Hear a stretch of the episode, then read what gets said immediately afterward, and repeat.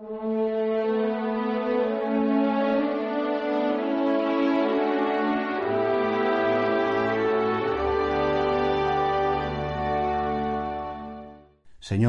acuérdate de mí cuando estés en tu reino. Hoy celebramos la solemnidad de Jesucristo, Rey del universo.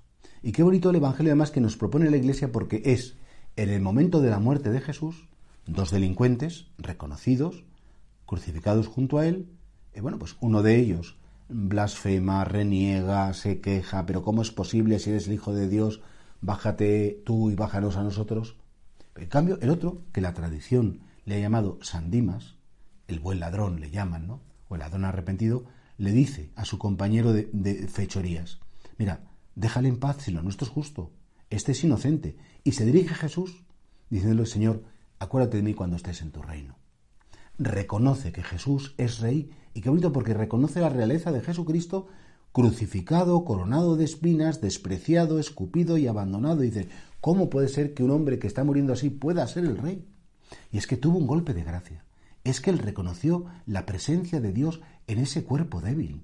Él supo ver que ese Señor que estaba a su lado era algo más que un simple Señor, que un simple rabino, que un simple predicador.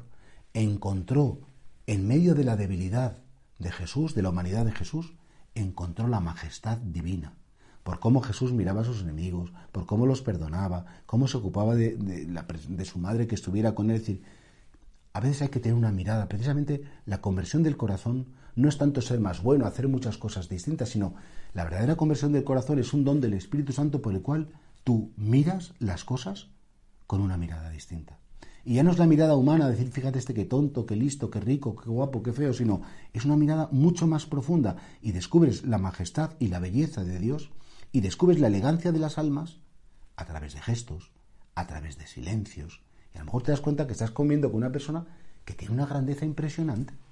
Y por tanto, fijaos, la realeza de Cristo, el poder de Cristo, se manifiesta en la debilidad se manifiesta especialmente en la cruz y también somos nosotros cuando estamos crucificados por la vida, cuando tenemos problemas muy serios que nos superan completamente, ese es el momento de decir, Señor, acuérdate de mí.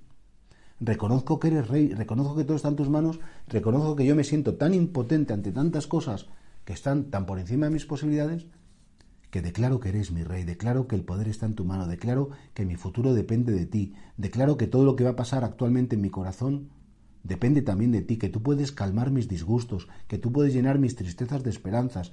Creo que tú eres rey.